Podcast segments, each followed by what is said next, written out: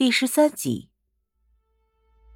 国内的重案中，最诡异的莫过于二零零九年发生在重庆的红衣男孩案。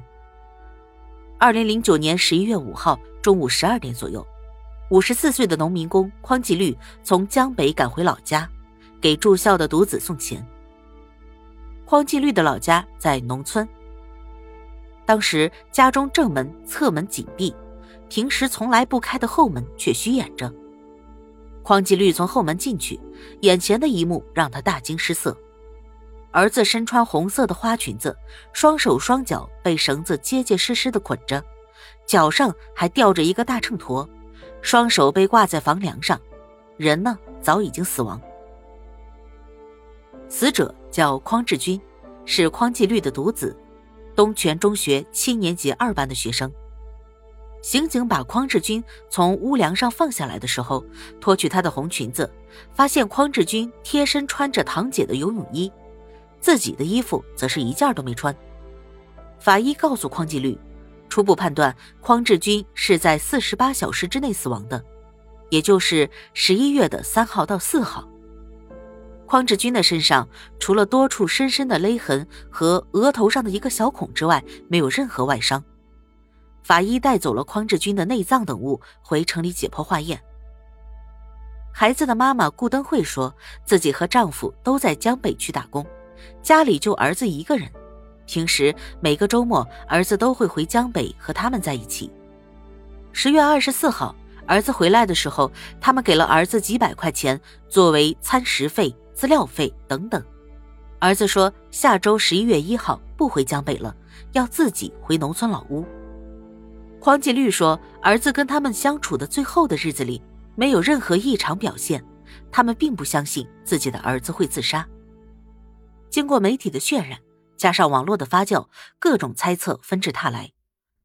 有人说是恶鬼索命，需要找人当替死鬼，自己好投胎；还有一种说法说这是一种巫术，红色的衣服是为了锁魂，脚下的秤砣是坠魂砣。目的是让死者永不超生，防止死后报复。还有的说，其实没那么玄乎，就是一宗变态杀人案。一时谣言四起，众说纷纭。很快，警方的尸检报告就出来了。匡志军的死因是窒息死亡，尸体表面除勒痕之外无任何外伤，尸体内穿着的是他表姐的连体泳衣，外套是红色连衣裙，带有假乳。警方在连体泳衣内发现了少量属于死者的精液，泳衣及床上有蜡烛滴痕。另外，在案发现场，警方发现了一张色情光碟。据此，警方推断死者有自虐倾向及异装癖，很可能偶然间尝试了大脑缺氧带来的性刺激，于是尝试通过勒颈的方式获得满足，却不慎导致性窒息。案件的最终定性为意外死亡。在这里需要解释一下性窒息。性窒息是指性行为及性心理变态者采用意颈、勒颈等控制呼吸的方式，造成大脑缺氧状态，刺激增强其性欲，以达到性高潮，属于一种心理障碍，多伴发于异装癖、性受虐癖、恋物癖等等。由于实施的过程中极易发生意外。这种行为有很大的风险，会导致窒息性死亡。可匡志军的家人却表示，从未发现儿子有任何异常情况，无法接受警方的定性。另外，死者被吊在房梁上，双脚又挂着秤砣，这又是怎么做到的呢？警方并未就这一点进行披露。民间对此案的争议也一直没有间断，直到现在，仍有很多人质疑匡志军的死亡并非意外，很可能是他杀。那案件的过程究竟是怎样的？死者匡志军究竟为何要这样做？这一切究竟是自杀还是他杀？关于这一切，我们已经不得而知。但是通过一些细节，我们仍旧可以推断出起因。死者匡志军是留守儿童，家中甚至没有老人对其进行照顾。男孩所居住的地方附近也没有亲戚居住，而死者匡志军是独生子。没有兄弟姐妹，这使得男孩养成了内向的性格，不愿意和人交流，没有表现欲，这些是他心理疾病的开端。重庆红衣男孩事件最为奇怪的点就是男孩的死状以及其死前的穿着。死者匡志军是以一种极其怪异的捆绑姿势吊在房梁上，以至于窒息死亡。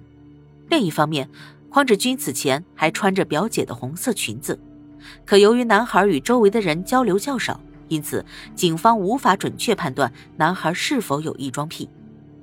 但是，通过对匡志军父母的询问，警方了解到他生前的确存在穿表姐衣服的行为。再加上匡志军身上所穿的衣服是表姐曾经抛弃的物品，如果不是与表姐亲近的人，是不会考虑到这些物品的。这意味着匡志军是自愿找出表姐的衣服，并且是自愿穿上的。通过对尸体进行检查，警方发现匡志军在额头部位有很多针眼，同时其衣服上有点点的蜡烛燃烧过的痕迹。种种迹象表明。死者在生前存在自虐倾向，更为重要的是，通过对死者的死亡环境以及周边地区的调查，警方并没有发现任何他杀的痕迹。因此，警方推定匡志军由于父母长期不在身边，性格孤僻，长此以往导致某种心理疾病。在心理疾病的驱使下，匡志军表现出了虐待自己的倾向，并且在心理压力的压迫下结束自己的生命。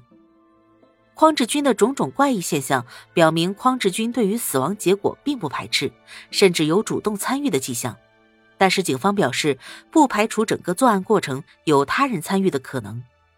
由于死者的死亡状态极为特殊，并且穿着特别，有许多人认为这其中暗含着某种类似于巫蛊之术的因素。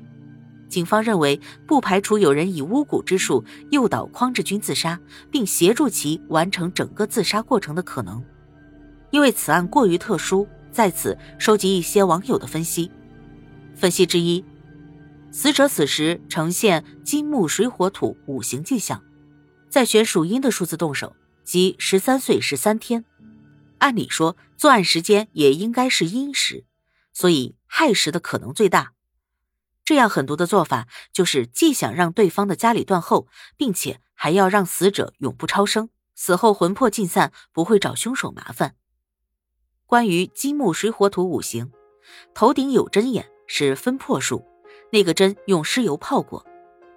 泳衣是水，红衣为火，秤砣为金，衡量为木，地为土，是标准的阳鬼术前半段。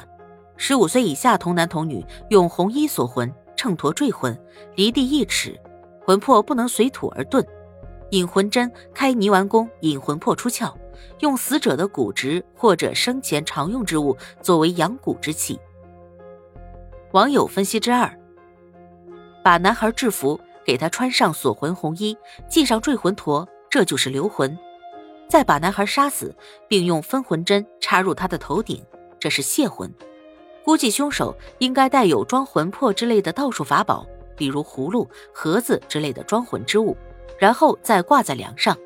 因为按道术的说法，魂魄是不可能完全取净的，所以必须让它离开地面。挂在梁上是因为木代表生命，有引魂的效果，这样才能把孩子的魂魄取净。至于十三岁十三天女性亲属水性红衣，无非是把魂魄提升至至阴的地步。凶手的年龄应该在三十岁往上，很可能是年长者，目的是为了延续自己的生命。这个人应该是修炼的走火入魔。根据取魂道术来说，这人如果想要靠道术来延续自己的生命，应该要杀十三个同样阴命格的人。既然已经取了一个魂魄，后面的十二个人就不用这么麻烦，只需要用现在这个魂魄做引子就行。主播提示。网友的分析，听听就好。我们还是要相信科学，不要迷信。本集播讲完毕，感谢您的收听。喜欢本专辑，别忘了点订阅关注。